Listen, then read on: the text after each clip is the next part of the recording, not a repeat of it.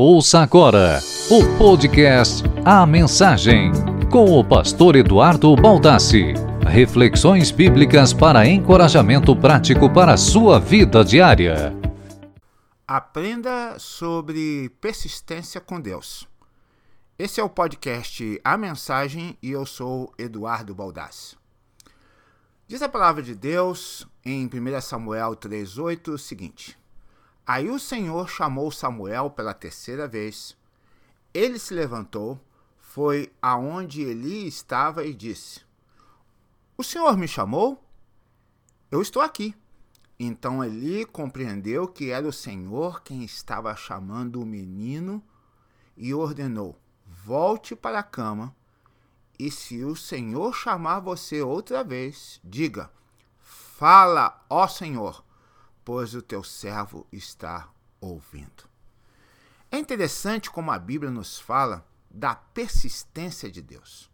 Ou seja, se Deus é persistente, fica claro que também precisamos ser.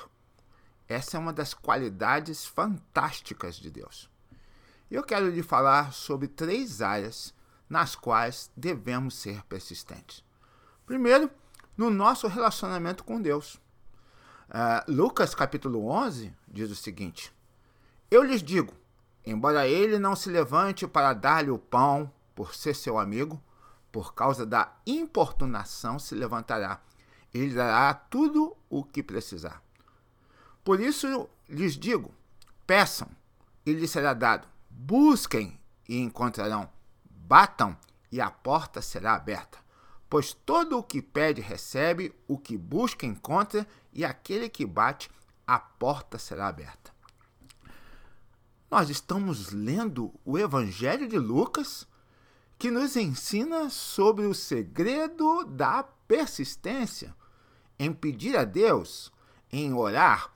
Ora, oração é o nosso relacionamento, é o nosso diálogo com Deus. Então, a palavra de Deus nos ensina a sermos persistentes. Peçam, buscam, batam e aí você vai encontrar. E o nome de nossa persistência com Deus chama-se fé. Mateus 24, 13 diz: Mas quem perseverar até o fim será salvo. E Apocalipse 21, 7 diz: Aquele que vencer herdará todas as coisas, e eu serei o seu Deus, e ele será o meu filho. Segunda lição que aprendemos, que devemos ser persistentes no nosso relacionamento com os outros. Em 2 Pedro 3,9 diz: O Senhor não retarda a sua promessa, ainda que alguns a tenham por tardia, mas é longânimo para conosco, não querendo que alguns se percam, senão que todos venham ao arrependimento. A Bíblia nos fala que Deus não está contente com o pecado do mundo, há diversas evidências, que Deus está no controle de todas as coisas, então vem à nossa mente a pergunta: por que Deus ainda não trouxe o julgamento à terra? Porque Deus, ele é persistente no relacionamento dele com o ser humano. E o nome dessa persistência com o próximo chama-se amor.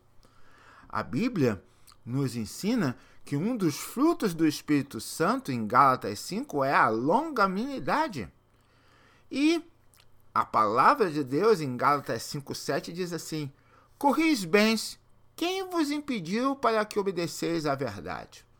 Então, no nosso relacionamento com os outros, nós precisamos ser longânimo. E longanimidade é também um sinônimo de amor.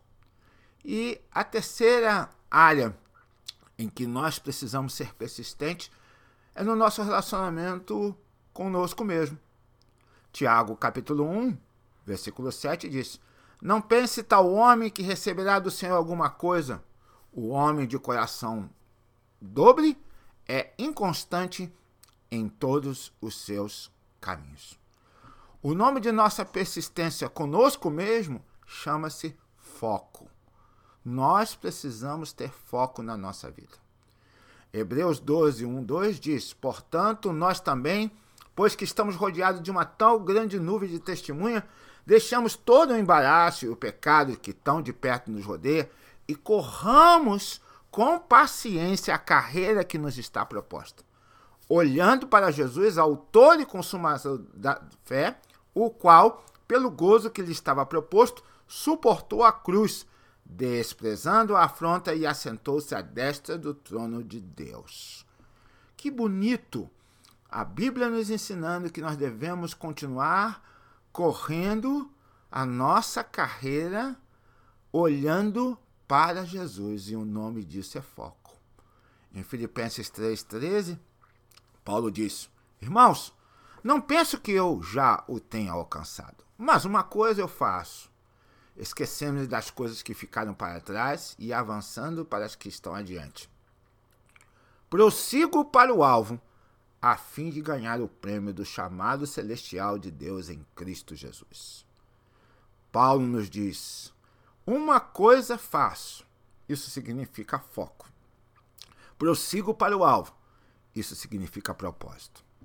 Então, você precisa de foco espiritual, você precisa de foco emocional e você precisa de foco profissional. Thomas Edison e eu tive a oportunidade de conhecer a casa dele aqui em Fort Myers, na Flórida, fez nada menos do que 700 experimentos sem resultado durante longos anos.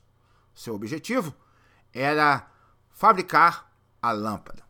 Um dia, um dos seus empregados, veio muito desanimado com tantos fracassos, sugeriu a Edison que ele desistisse dessa história de tentar inventar a lâmpada. Afinal, 700 tentativas infrutíferas. Não havia sucesso. Foi quando Edison respondeu: Por quê? Não avançamos um só passo? Na realidade, nós demos 700 passos rumo ao sucesso. Sabemos 700 coisas que não deram certo. Então, estamos além de 700 ilusões que tínhamos antes.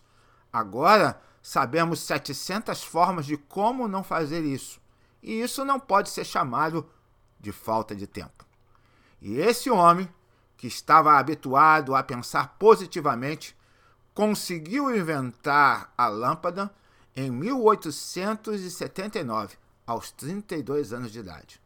Ele inventou a lâmpada depois de realizar 1.200 tentativas. Você acabou de ouvir o podcast A Mensagem com o pastor Eduardo Baltassi. Para maiores informações, acesse nosso site www.baldassi.com e seja parceiro deste projeto internacional.